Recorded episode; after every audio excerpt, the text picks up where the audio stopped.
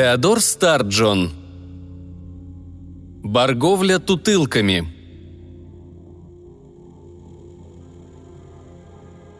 Никогда прежде я не замечал этого магазинчика, а ведь живу всего в полутора кварталах отсюда. Хотите дам адрес? Называется «Барговля тутылками» между 20 и 21 улицами на 10 авеню Нью-Йорк. Можете отправиться туда сами поискать. Возможно, вы об этом не пожалеете, но лучше не пробуйте. Барговля тутылками. Это меня сразу остановило. Представьте себе ловчонку с уныло скрипящей на ветру облупившейся вывеской, болтающейся на кованой завитушке. Я было прошел мимо. В кармане у меня лежало обручальное кольцо, которое Одри мне только что вернула. И мысли мои были очень далеко от таких вещей, как лавочки по барговле тутылками.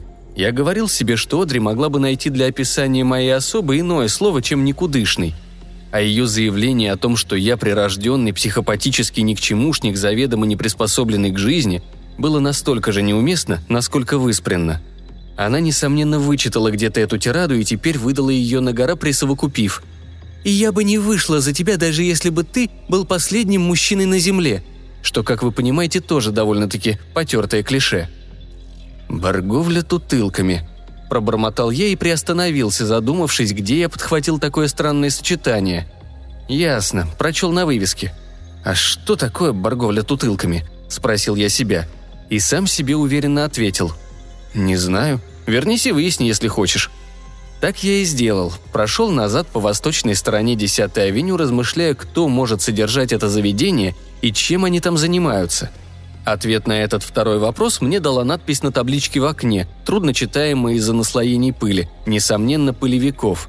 Там было написано «Мы продаем бутылки». Там еще что-то было написано, буквами поменьше – я протер пыльное стекло рукавом и, наконец, разобрал и эту строку. С разнообразным содержимым. Да, именно так. Мы продаем бутылки с разнообразным содержимым. Ну и, естественно, я зашел. Содержимое у бутылок порой бывает очень даже приятным, а я, по моему состоянию, не возражал бы против пары стаканчиков приятности. «Закройте ее!» — крикнул кто-то, лишь только я, толкнув дверь, шагнул вперед — Голос исходил от плавающего в воздухе над углом прилавка огромного белого яйца. Вглядевшись, я понял, что это вовсе не яйцо, а лысина какого-то старичка, вцепившегося в прилавок. Его тщедушное костлявое тело висело в воздухе, колышемое сквозняком от открытой мною двери, словно было сделано из мыльных пузырей. В некотором изумлении я пнул дверь пяткой. Та закрылась, и человечек шлепнулся на пол, но тут же, улыбаясь, поднялся на ноги. «Рад снова вас видеть», – проскрипел он. Похоже, его голосовые связки тоже были здорово пропылены, как все в ловчонке. Когда дверь закрылась, мне показалось, что я оказался внутри огромной пропыленной головы, закрывшей глаза. Нет, света было достаточно. Но это был не дневной и не искусственный свет, а что-то вроде света, отраженного бледными, очень бледными щеками. Не могу сказать, чтобы этот свет мне понравился. «Почему вы сказали снова?» С некоторым раздражением спросил я.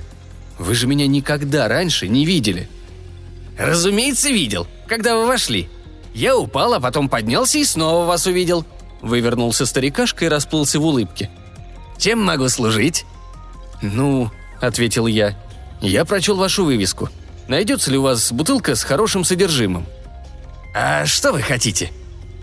«А что у вас есть?» Вместо ответа он вдруг разразился стихами, которые я и сегодня помню, слово в слово — за пару монет удачи флакон или редкого шанса бутыль. Или этот флакон принесет тебе он на сказку похожую быль. Из этой бутыли один глоток и тебя не промочат дожди. А вот еще один пузырек с ним победы на скачках жди. Вот бутылка чертей и креветок бутыль из морей, что неведомы вам. Вот от страха лекарства и звездная пыль. Это трель, что наигрывал пан. Можно все получить. Работу, жену, дар в воде, уцелеть и в огне. Или умение пройти в иную страну. И все по доступной цене. «Эй, постойте!» – оборвал его я. «Вы что, всерьез торгуете кровью дракона, чернилами отца Бекона и прочей дребеденью?» Он быстро покивал и заулыбался во всю свою невозможную физиономию.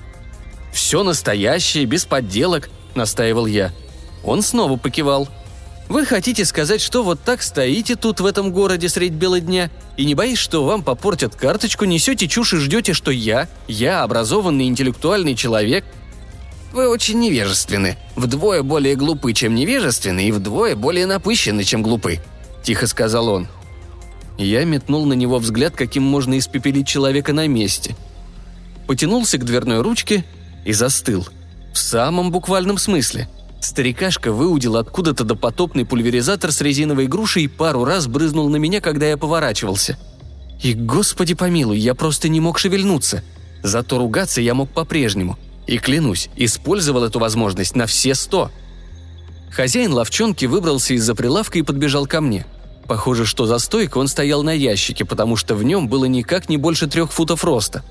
Он ухватился за фалды моего пиджака, мигом скарабкался мне на плечи и затем съехал оттуда прямо на руку, протянутую к дверям. Он сидел у меня на руке, болтал ножками и хихикал. По-моему, он вообще ничего не весил. Когда мой запас ругательств иссяк, а я считаю делом чести не повторяться, он сказал. «Ну как, это вас убеждает, о мой нахальный и невежественный друг. Это была эссенция из волос Гаргоны. И пока я вам не дам антидот, вы так и будете тут стоять. Хоть до будущего бода». «Сейчас же отпусти меня!» – прорычал я. «Не то я тебе так врежу, что у тебя мозги через зад вылетят!» Он только хихикнул. Я вновь попытался высвободиться, но тщетно. Как если бы кожа моя превратилась вдруг в кокон из легированной высокоуглеродистой стали – я снова принялся ругаться, но уже от бессилия. «Вы просто возомнили о себе не весь что», — объяснил владелец барговли тутылками. «А взгляните-ка на себя. Да я бы не нанял вас даже стекла мыть. Вы хотите жениться на девице, которая привыкла, прямо скажем, к полурастительному существованию, и дуетесь на весь белый свет, когда она вас отвергает. А знаете, почему она вам отказала? Потому что у вас нет и никогда не будет работы. Вы неудачник. Вы бездельник, вы не умеете и не желаете жить своим трудом. Хи-хи. И вы позволяете себе учить своих ближних. Так вот, будь я на вашем месте, я бы очень вежливо попросил отпустить меня, а затем ждал бы, не найдется ли в этом магазине доброй души, которая согласилась бы продать мне бутылку с полезным содержимым, которое, возможно, помогло бы мне – Должен сказать, что я никогда и ни перед кем не извиняюсь, не иду на попятную и не позволяю всяким торговцам болтать, что на ум сбредет. Но тут случай был особый. Никогда раньше меня не превращали в камень, и никогда раньше меня не тыкали носом в такое количество обидных истин. Я сдался. «Ладно, ладно, ваша взяла. Отпустите меня, и я что-нибудь куплю». «Слишком кисло», – самодовольно упрекнул он, легко соскользнув на пол и взяв распылитель на изготовку – вы должны сказать «пожалуйста, очень вас прошу». «Очень вас прошу», – выговорил я, давясь от унижения. Он отошел к прилавку и вернулся с пакетиком порошка, который и дал мне понюхать. Через пару секунд меня прошибло потом, и к моему телу так быстро вернулась гибкость, что я едва устоял на ногах. Я наверняка грохнулся бы и расшиб затылок, если бы не продавец, который заботливо подхватил меня и усадил на стул – когда сила понемногу стала возвращаться в мое потрясенное тело, я было подумал, что сумел бы пальцем перешибить этого гнома за его шуточки. Однако меня останавливала странная мысль. Странная, потому что никогда раньше я ни о чем таком не думал. А именно, я понял, что когда выйду из лавки, я вынужден буду согласиться с невысокой оценкой моей персоны, данной продавцом. А он ничуть не беспокоился. Оживленно потирая ручки, он повернулся к полкам. «Ну-тес посмотрим», Интересно, что же вам все-таки подойдет? Хм... Успех вы оправдать не сумеете. Деньги? Вы не знаете, что с ними делать. Хорошая работа? Так вы не годитесь ни для какой работы. Он сочувственно оглядел меня и покачал головой. Тяжелый случай. Ц -ц -ц. Я почувствовал, как у меня по спине побежали мурашки. Идеальная подруга жизни? Ну нет, вы слишком глупы, чтобы распознать идеал. Слишком эгоистичны и влюблены в себя, чтобы оценить его. Право не знаю, чем я могу... Хотя постойте». Он выхватил с полок пять бутылок и банок и скрылся где-то в темных недрах магазина. Раздавшиеся звуки свидетельствовали о бурной деятельности. Звенело стекло, что-то хрустело и пестик скрежетал в ступке. Потом я услышал, как жидкость вливают в посуду с порошком и размешивают при этом. И, наконец, как получившимся снадобьем через фильтровальную воронку с бульканьем наполняют бутыль. И вот хозяин вернулся ко мне, гордо неся небольшую, унции на четыре, бутылочку без этикетки. «Вот, в самый раз!» Он так и сиял. «В «В самый раз для чего?» «То есть как для чего? Чтобы вылечить вас, разумеется». «Вылечить?» Моя, как выражалась Одри, самоуверенная напыщенность вернулась ко мне, пока он смешивал свое зелье. «Что значит вылечить? Я в полном порядке». «Милый мальчик». Тон его был совершенно непереносим, оскорбителен. «Милый мой мальчик, вы совершенно не в порядке. Разве вы счастливы? Разве вы хоть когда-нибудь были счастливы? Нет. Так вот это я и собираюсь вылечить. Точнее сказать, я подтолкну вас к выздоровлению. Ну, а остальное уже ваше дело. От больного всегда требуется помощь врачу. В общем и целом, молодой человек, продолжал он, ваш случай очень тяжелый. Выражаясь профессиональным языком, у вас наблюдается чрезвычайно запущенный случай злокачественной формы ретрогрессивного метампсихоза эго – вы от природы непригодны ни к какому делу. Вы отвратительный социофак. Вы мне совершенно не нравитесь. Вы никому не нравитесь». Я чувствовал себя примерно как под бомбежкой. Заикаясь, я выдал. «Что? Что вы хотите?» Он протянул бутылку. «Пойдите домой, запритесь в комнате один. Чем комната меньше, тем лучше. Выпейте до дна прямо из бутылки. Ждите, пока подействует. Все, но что со мной будет? С вами? Ничего. Для вас много чего. Содержимое этой бутылки может сделать для вас ровно столько, сколько вы пожелаете. А теперь слушайте внимательно. Пока вы будете использовать то, что даст вам содержимое для собственного развития и улучшения своего положения, вы будете процветать. Но попытайтесь только тешить себя самолюбованием или хвастаться, или того хуже мстить кому-то, пользуясь тем, что вы получите. И последствия будут для вас ужасны. Помните это. Но что это такое? Каким образом? Я продаю вам талант. У вас сейчас таланта нет. Никакого. Когда вы обнаружите сущность своего таланта, от вас будет зависеть, как вы им воспользуетесь. А теперь уходите. Вы мне по-прежнему не симпатичны. Сколько я вам должен? Пробормотал я совершенно на этот раз уничтоженный. Цена входит в само содержимое. Вам не придется ничего платить, если только вы будете следовать моим указаниям. А теперь уходите, не то я раскупорю бутылку с джином. Я имею в виду отнюдь не Лондон Драй». «Иду, иду», – поспешил сказать я, заметив подозрительное шевеление внутри огромной десятигаллонной бутыли, в каких держат кислоту. Это шевеление мне совсем не понравилось. «До свидания». «Со свидания», – ответил он.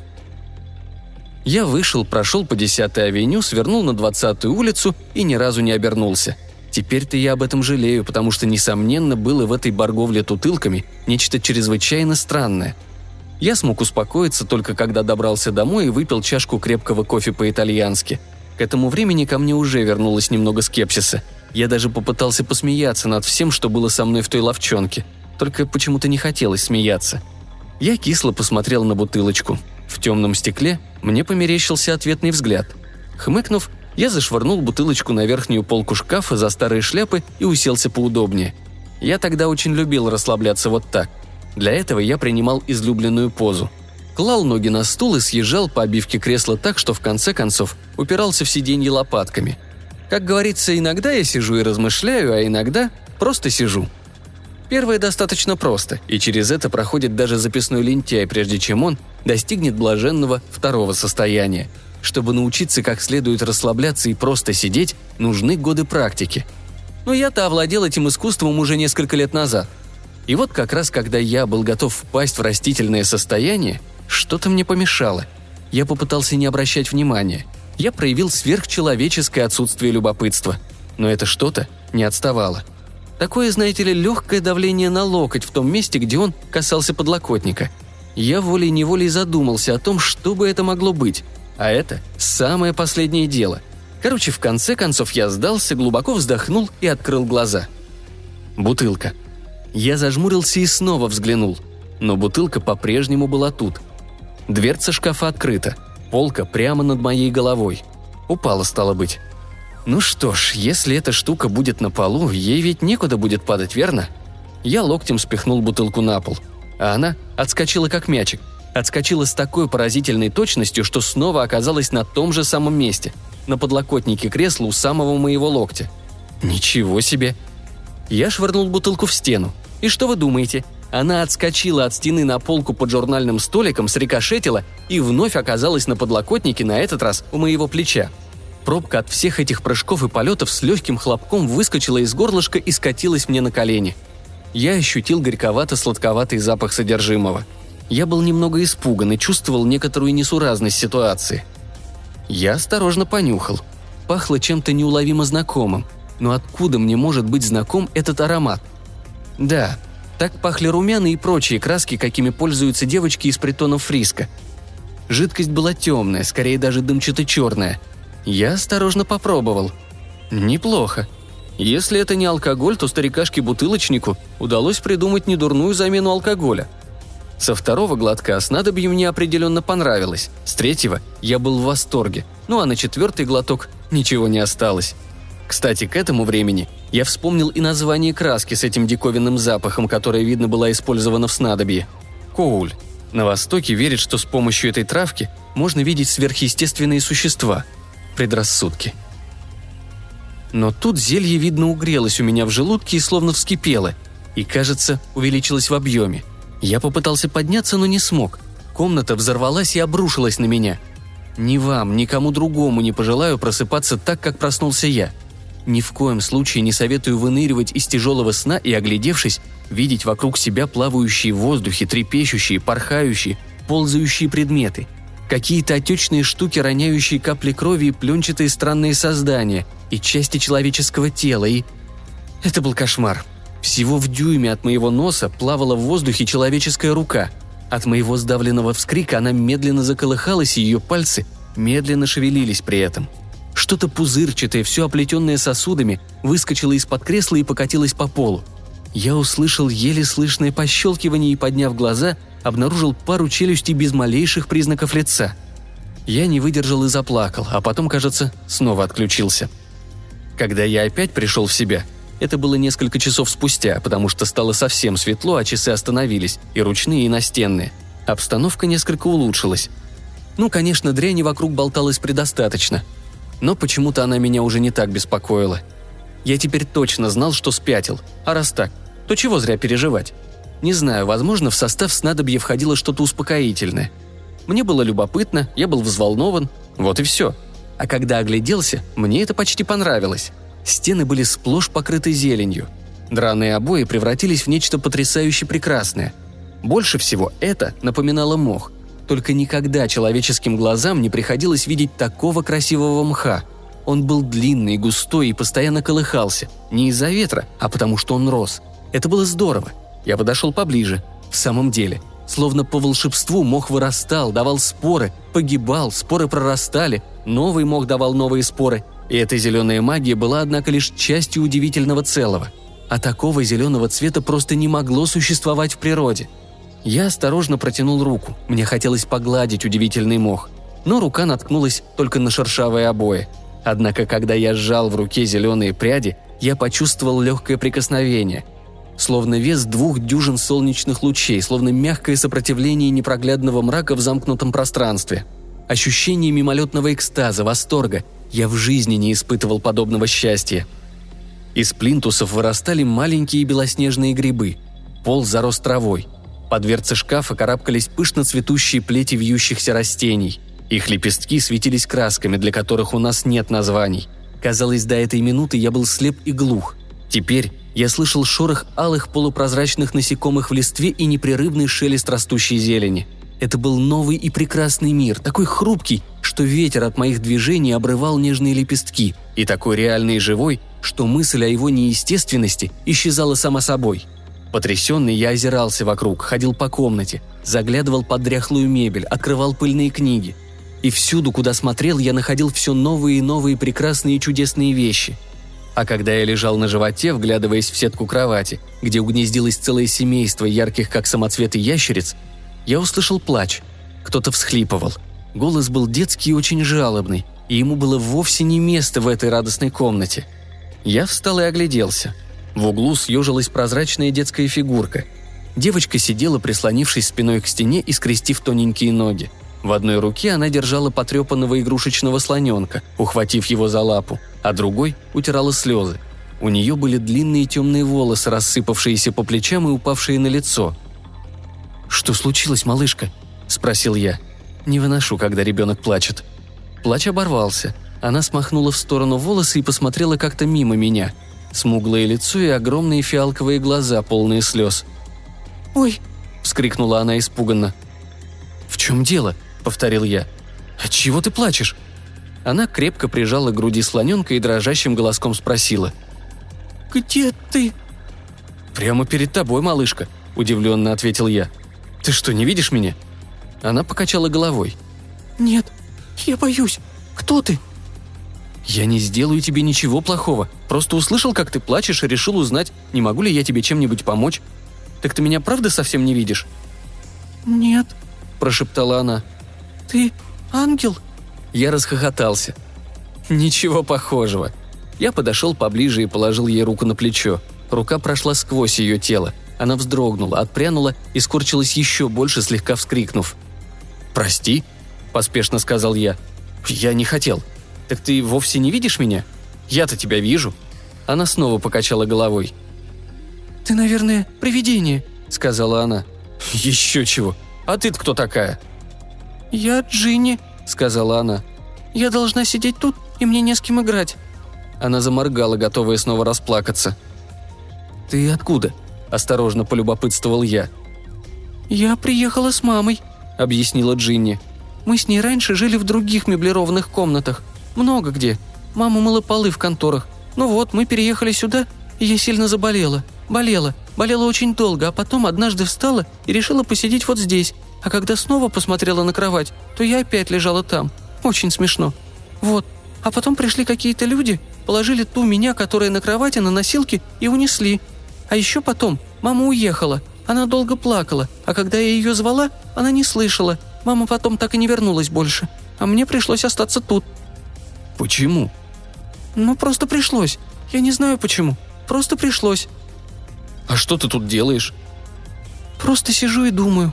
Однажды тут жила одна леди. У нее была маленькая девочка, как я. Мы с ней играли. Только эта леди однажды увидела, как мы играем. Ух, она и раскричалась. Она сказала, что ее девочка одержимая.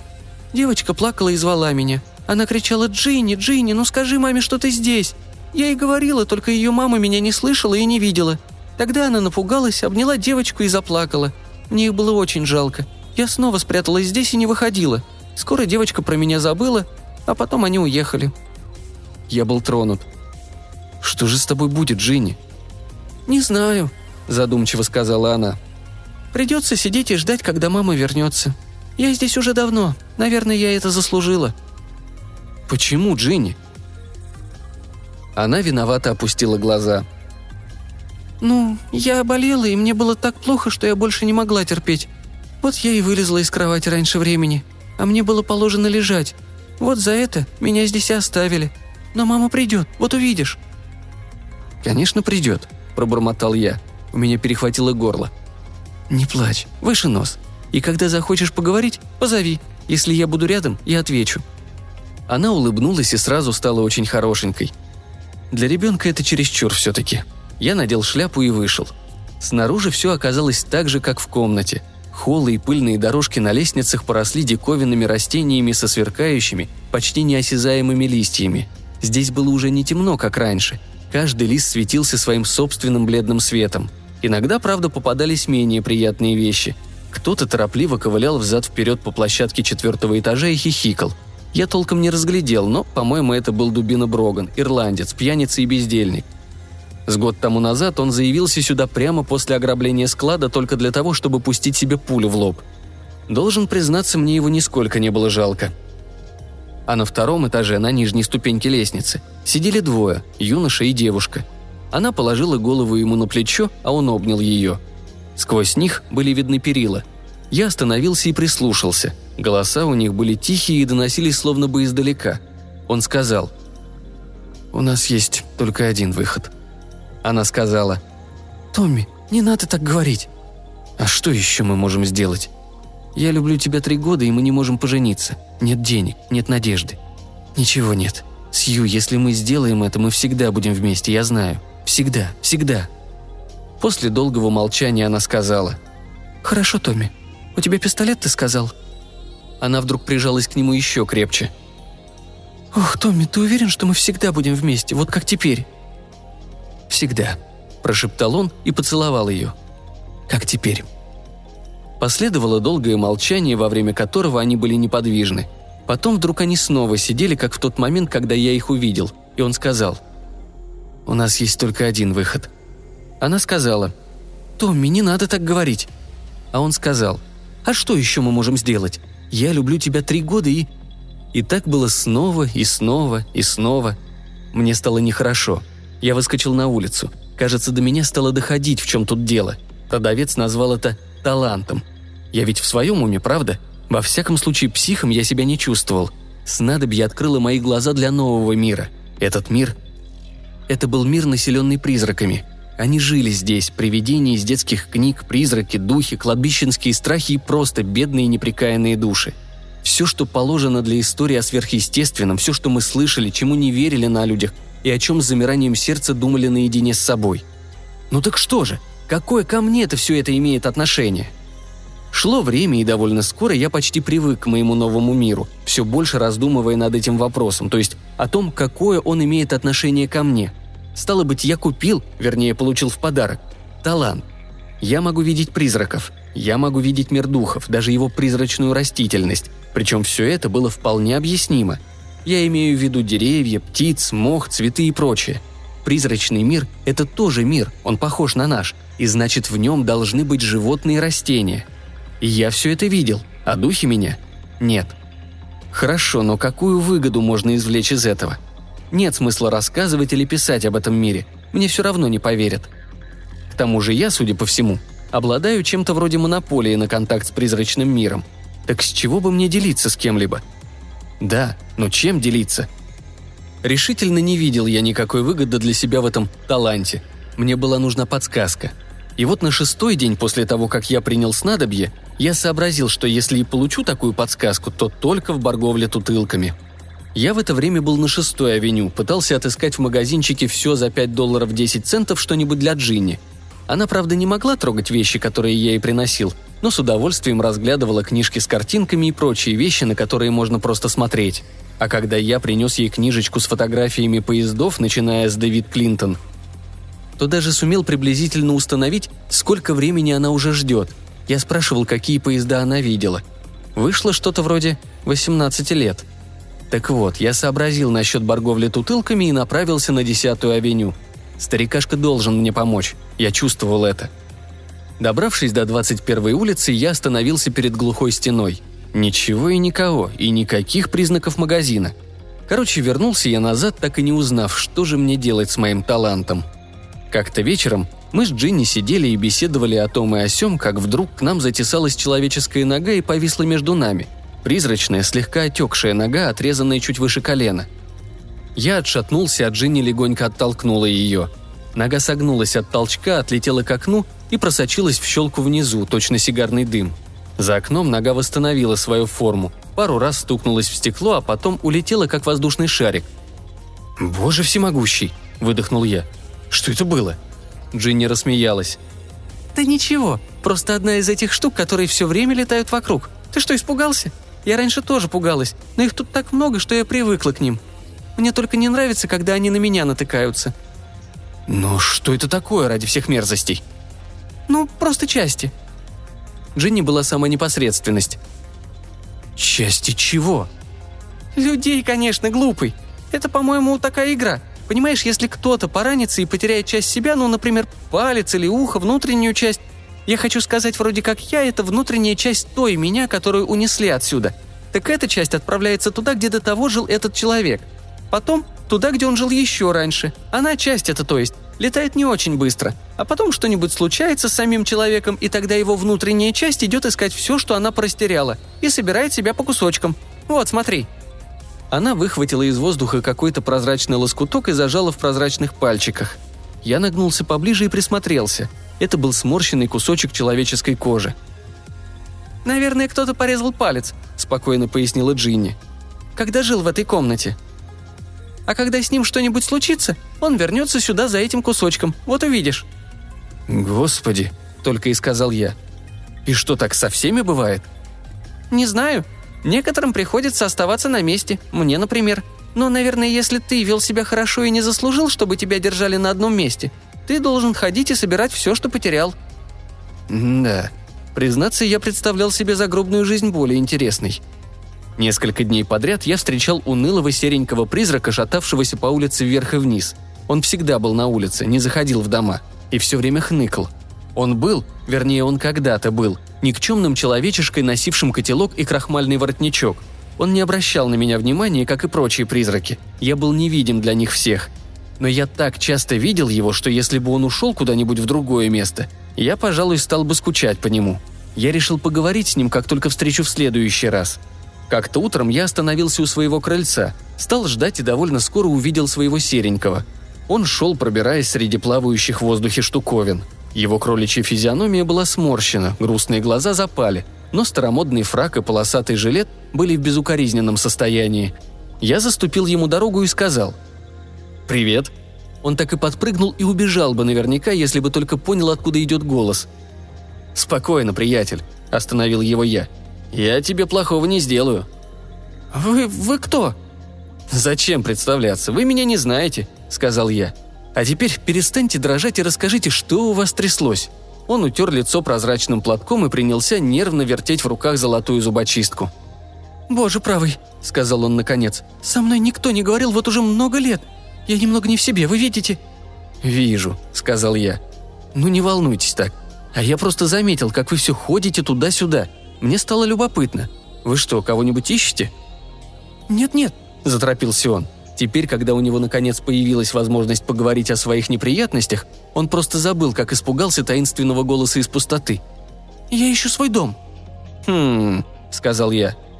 «И давно?» «Давно», – он шмыгнул носом. «Я как-то пошел на работу много лет назад, а когда сошел с парома на батарейный и остановился на минуточку посмотреть на строительство этой неведомой надземной железной дороги, вдруг раздался грохот. Господи, так шарахнуло. А потом оказалось, что я лежу на тротуаре. А когда я поднялся, то увидел, что там лежит какой-то бедняга. Представляете? Вылитый я. Упала балка и... Боже мой!» Он снова сморщился.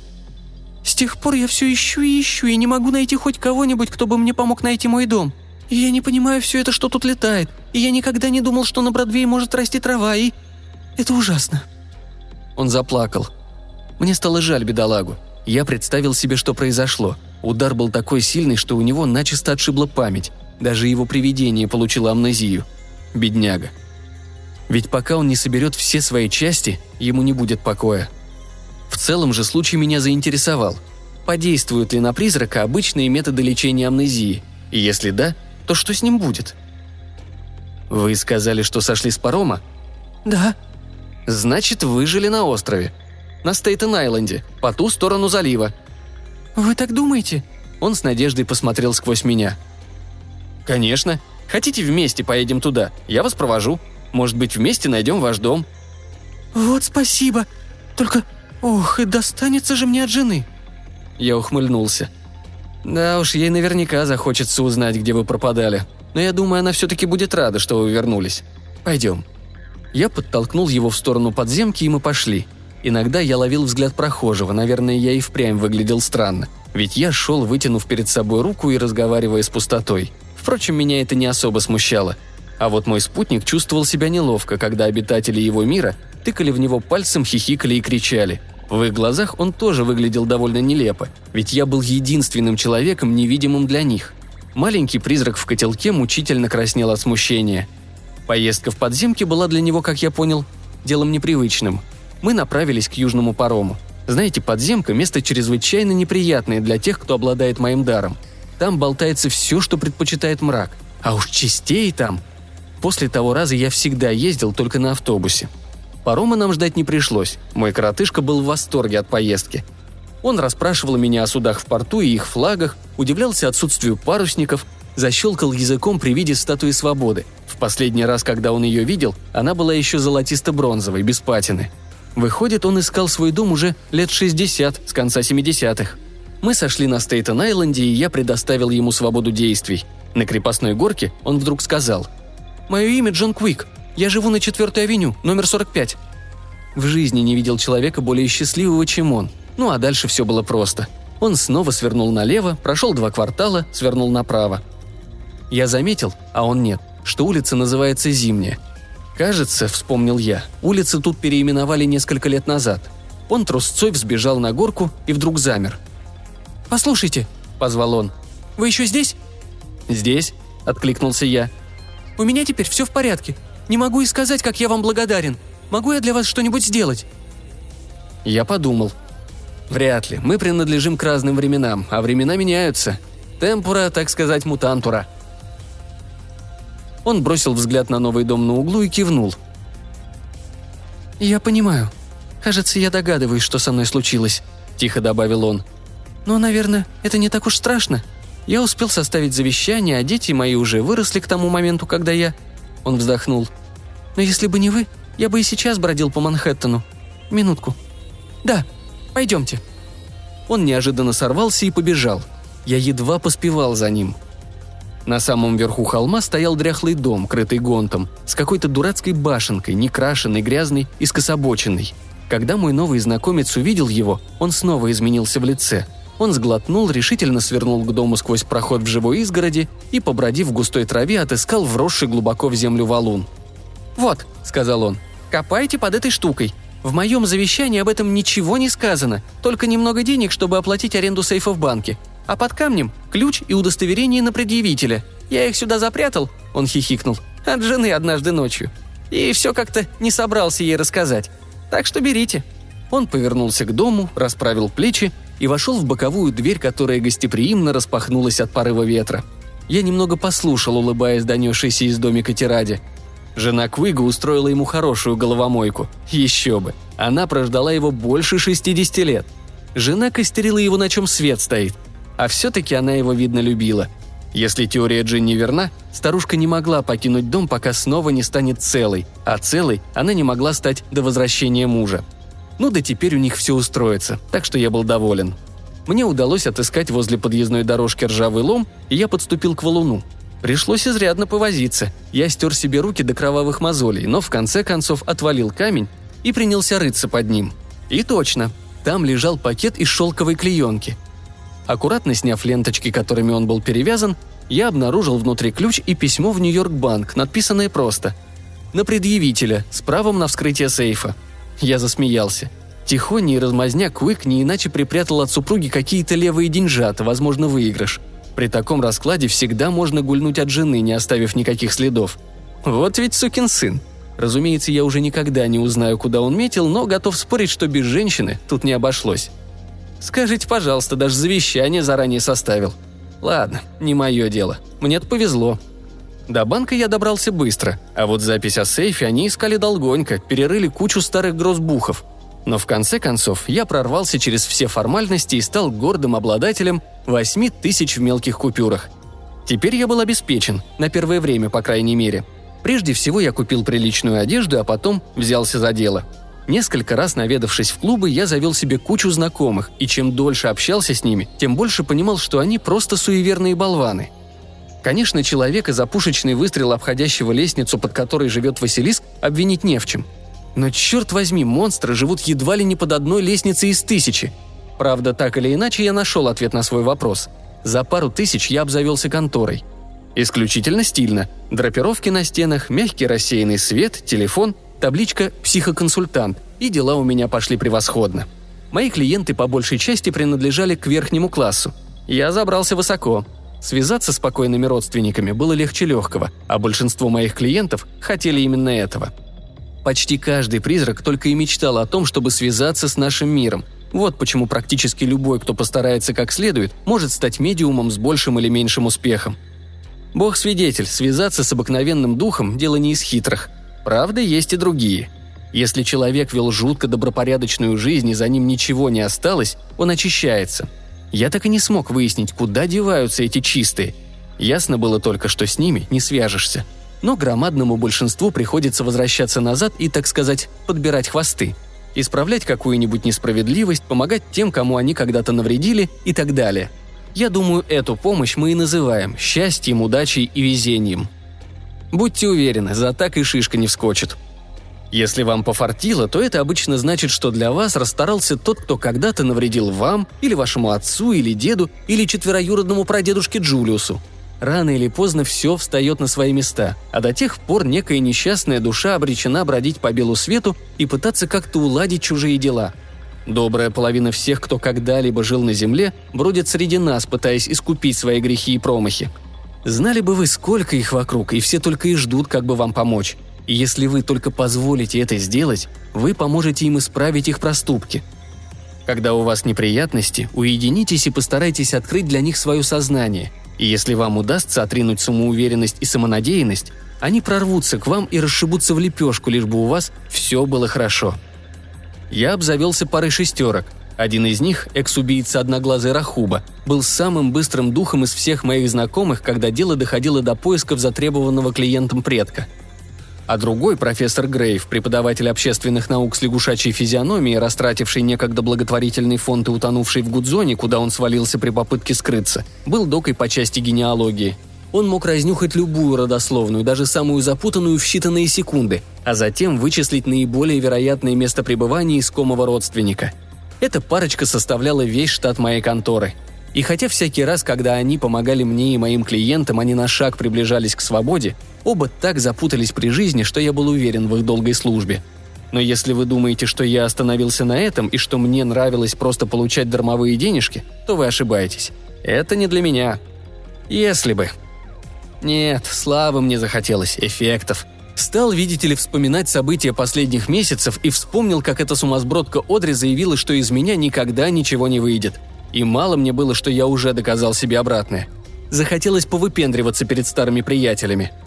И не то чтобы я забыл, что говорил коротышка из Барговли тутылками насчет использования таланта ради показухи, пустого хвостовства, а тем более мести. Я решил, что и вправду большая шишка.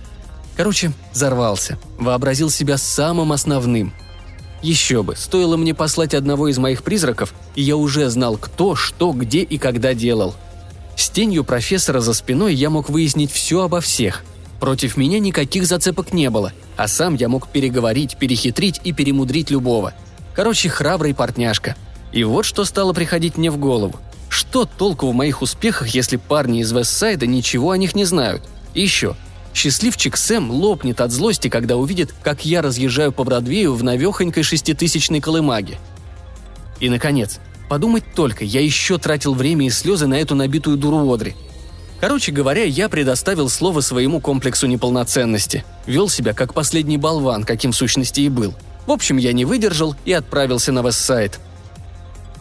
Была холодная зимняя ночь. Я тщательно навел лоск на себя самого и на свою машину, чтобы у встречных глаза на лоб лезли.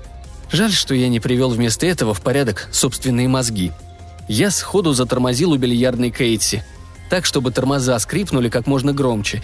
И все 24 цилиндра ревели по драконьи, пока я не вырубил двигатель.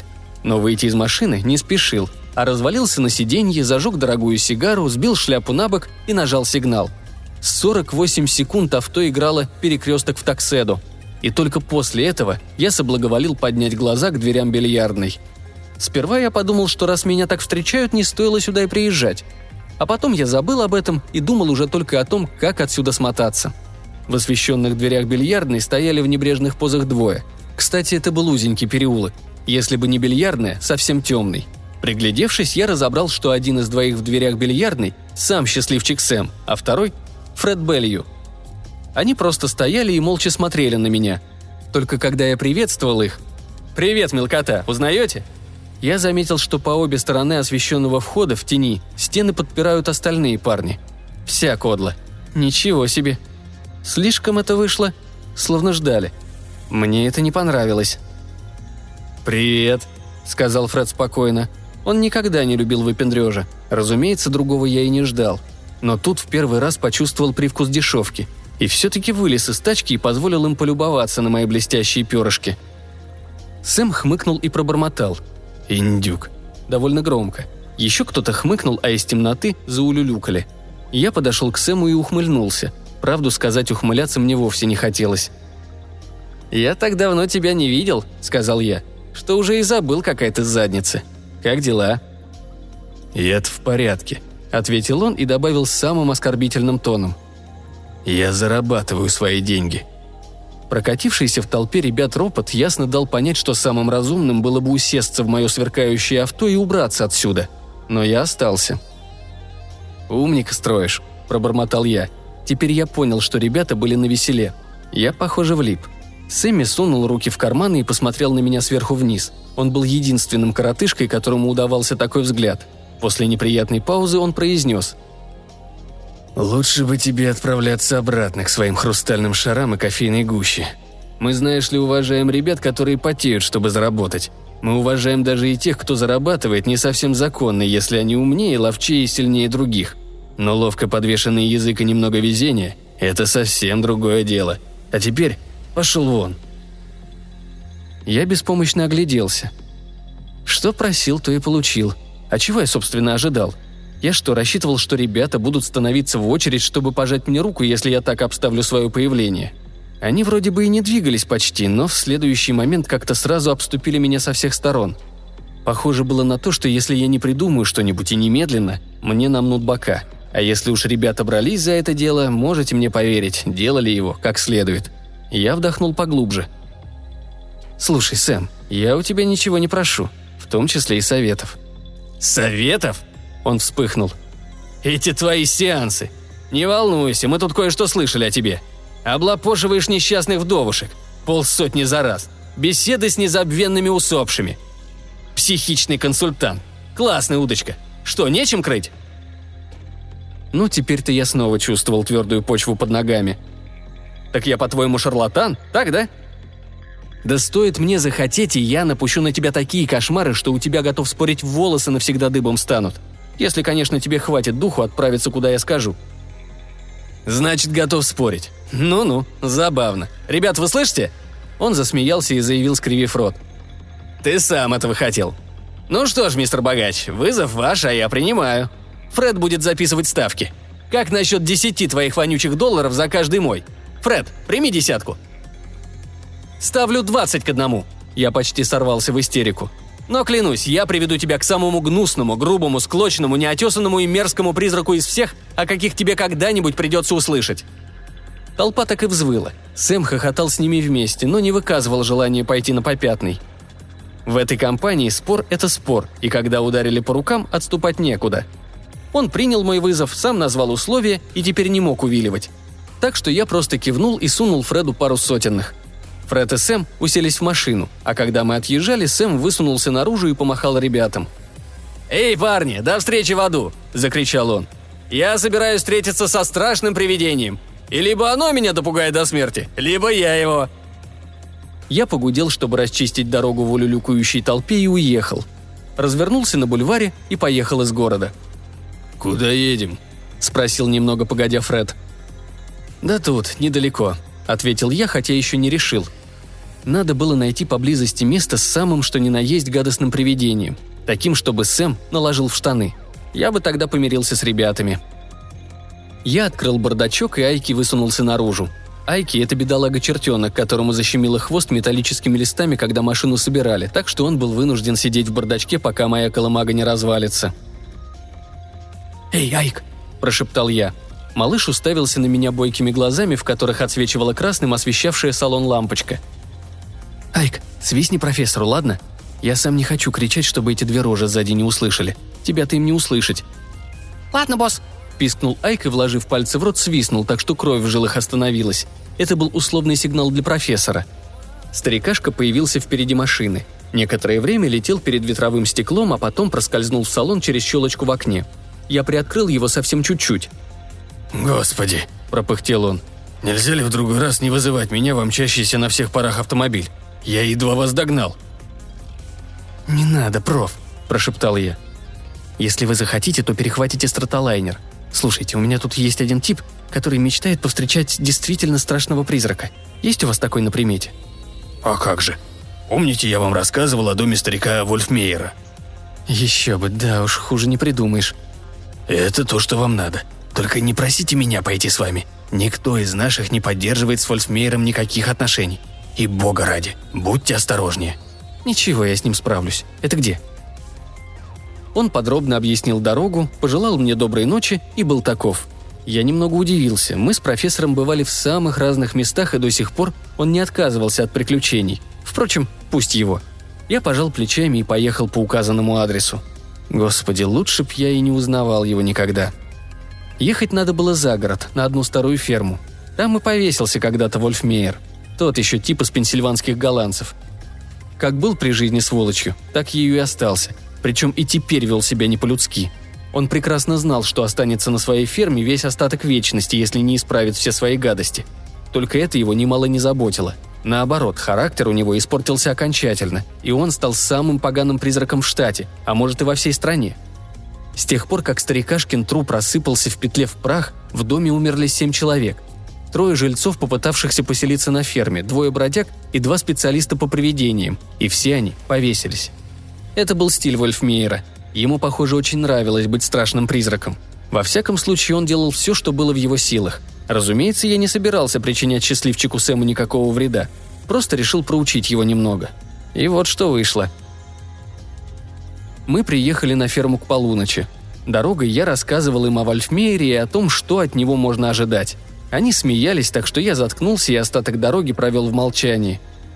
Уже у фермы Фред объявил условия. Чтобы выиграть, Сэм должен был оставаться в доме до рассвета. Ему нельзя было звать на помощь или выходить наружу. Он должен был принести с собой моток веревки, соорудить петлю и приладить ее к балке Вольфмейера, той самой толстенной дубовой балке, на которой удавился старик, а за ним еще семеро. Это была дополнительная приманка для Вольфмейера, и я сам это придумал. Я должен был пойти в дом вместе с Сэмом, чтобы контролировать ситуацию и вмешаться, если дело зайдет слишком далеко – Фреду же полагалось оставаться в машине в сотни ярдов от дома и ждать. Я припарковал машину на условленном расстоянии, и мы с Сэмом вышли. Сэм нацепил через плечо мою буксирную веревку, на которой он уже завязал петлю. Фред к этому времени притих и посерьезнел. «Что-то не нравится мне все это», — сказал он, глядя на дом Вольфмейера. Дом был похож на огромного злого зверя, отползшего от дороги и задумавшегося о чем-то недобром. «Ну, Сэм», — сказал я, может, заплатишь прямо сейчас и будем считать вопрос решенным?» Сэм проследил за взглядом Фреда. Да, место было жутковатое, да и алкоголь уже выдохся. Он с минуту подумал, но ухмыльнулся и пожал плечами. «Нет, черт возьми, я туда пойду. Декорациями ты меня не запугаешь. Это все липа». Неожиданно вмешался Фред. «Я теперь думаю, что это все-таки не липа, Сэм». Хотя по лицу Сэма было видно, что и он колеблется, упрямство его удержало – «Пошли, что ли, шарлатан!» и направился к дому. Мы пробрались в дом через окно первого этажа. Я вытащил фонарик, и мы прошли к знаменитой балке. Она была из тех балок, которые любят отражать звук шагов и, превратив насмешливый шепот, отправлять его в путешествие по темным комнатам и коридорам, где этот шепот будет скитаться долго-долго. Пол под балкой был в темных пятнах. Я помог Сэму привязать веревку и выключил фонарик – Ему, наверное, пришлось несладко. Со мной все было в порядке. Я увидел бы призрака раньше, чем он добрался бы до меня. К тому же, все равно меня ни один призрак увидеть не мог. Кроме того, для меня пол и стены освещались разноцветной фосфоресценцией вездесущих призрачных растений. Жаль, что Сэм не мог видеть призрачную плесень, буйно разросшуюся на пятнах под балкой. Сэм уже тяжело дышал, но я понимал, что необходимо что-то посильнее темноты и тишины, чтобы пронять его как следует – он должен был остаться один и принять гостя. «Ну, пока, крошка», – бросил я, хлопнул его по плечу и удалился. Я вышел из дома нарочно шумно, чтобы Сэм это слышал, а затем тихонечко вернулся обратно. Это было действительно самое пустынное место, какое я когда-либо видел. Даже призраки держались подальше отсюда, не считая, разумеется, самого Вольфмейера. Здесь царили только пышная растительность, невидимая никому, кроме меня – и гробовое молчание, которое нарушалось лишь дыханием Сэма. Минут через десять я убедился, что счастливчик Сэм храбрее, чем я думал. Придется его пугать. Сам себя напугать он не мог или не хотел. Я присел у стены соседней комнаты и устроился поудобнее. По моим расчетам, Вольфмейер вот-вот должен был показаться. Я искренне надеялся, что смогу остановить его раньше, чем дело зайдет слишком далеко. Мне хотелось всего лишь преподать урок зазнайки – я был слишком уверен в себе и совершенно не готов к тому, что произошло. Я смотрел в сторону двери напротив и вдруг понял, что уже несколько минут там мерцает еле видимый свет. Он был зеленый, цвета плесени и разложения, и постепенно усиливался. Запахло чем-то неуловимо тягостным. Пожалуй, пахло трупом, разложившимся настолько, что запах почти исчез. Это было очень страшно, и я, откровенно говоря, сам испугался до полусмерти. Правда, через несколько секунд я вспомнил, что неуязвим для призраков, покрепче прижался к стене и решил следить за развитием событий. И появился Вольфмейер. Это был призрак невероятно дряхлого старика. Из грязного рубища торчали жилистые руки. Сальные волосы и борода свалялись в колтун, голова болталась на сломанной шее – так дрожит лезвие ножа, только что вонзившегося в мягкое дерево. Глаза горели мрачным красным светом, в глубине которых вспыхивали зеленые огни. Клыки пожелтели, торчали как у зверя и напоминали столбы, поддерживающие омерзительную кривую ухмылку. Вокруг него светилось гало трупно-зеленого цвета. Он прошел мимо меня, не почувствовав моего присутствия, а перед дверью в комнату, где Сэм ждал возле веревки, чуть помедлил. Он стоял у дверей, выставив скрюченные пальцы, Голова постепенно перестала трястись. Он уставился на Сэма и вдруг приоткрыл рот и завыл. Это был тихий загробный звук, словно где-то вдалеке подала голос собака.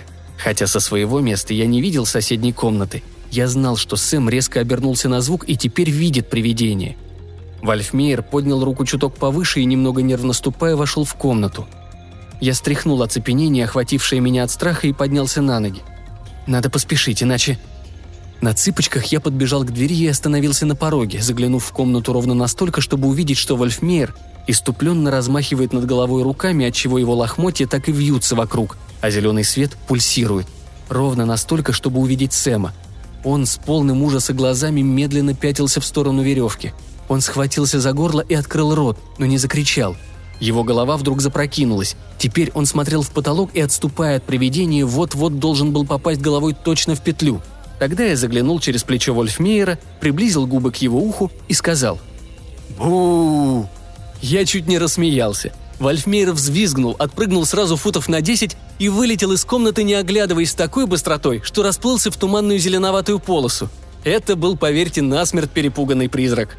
Сэм же выпрямился, лицо его разгладилось, и он сел, вернее, бухнулся под самой петлей – Нечто в этом роде я и хотел видеть. Его лицо было покрыто холодным потом, руки бессильно лежали между колен, взгляд остановился. «Что, теперь понял?» – воскликнул я и подошел к нему. «Плати теперь, болван. Надеюсь, потеря недельного заработка тебя кое-чему научит». Сэм не двигался. Похоже, он получил крепкую встряску. «Ну давай, старик», – сказал я. «Возьми себя в руки. Или ты недостаточно насмотрелся. Старикашка вернется сюда с минут на минуту. Вставай!» Он не шевелился. «Сэм!» Он не шевелился. «Сэм!» Я схватил его за плечо. Он завалился на бок и лежал без движения. Он был мертв.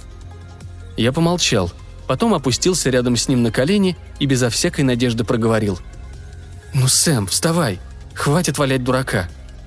Минуту спустя я поднялся на ноги и направился было к выходу, но, пройдя шага три, замер. Что-то происходило.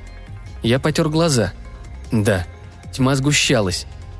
Неясное свечение лианы цветов призрачного мира постепенно слабело, угасало. Но ведь раньше такого никогда не случалось. «Ничего-ничего», – отчаянно твердил я себе. «Все когда-нибудь бывает впервые. Но отсюда надо выбираться, и поскорее». «Ясно? Да, вижу, что вы все поняли.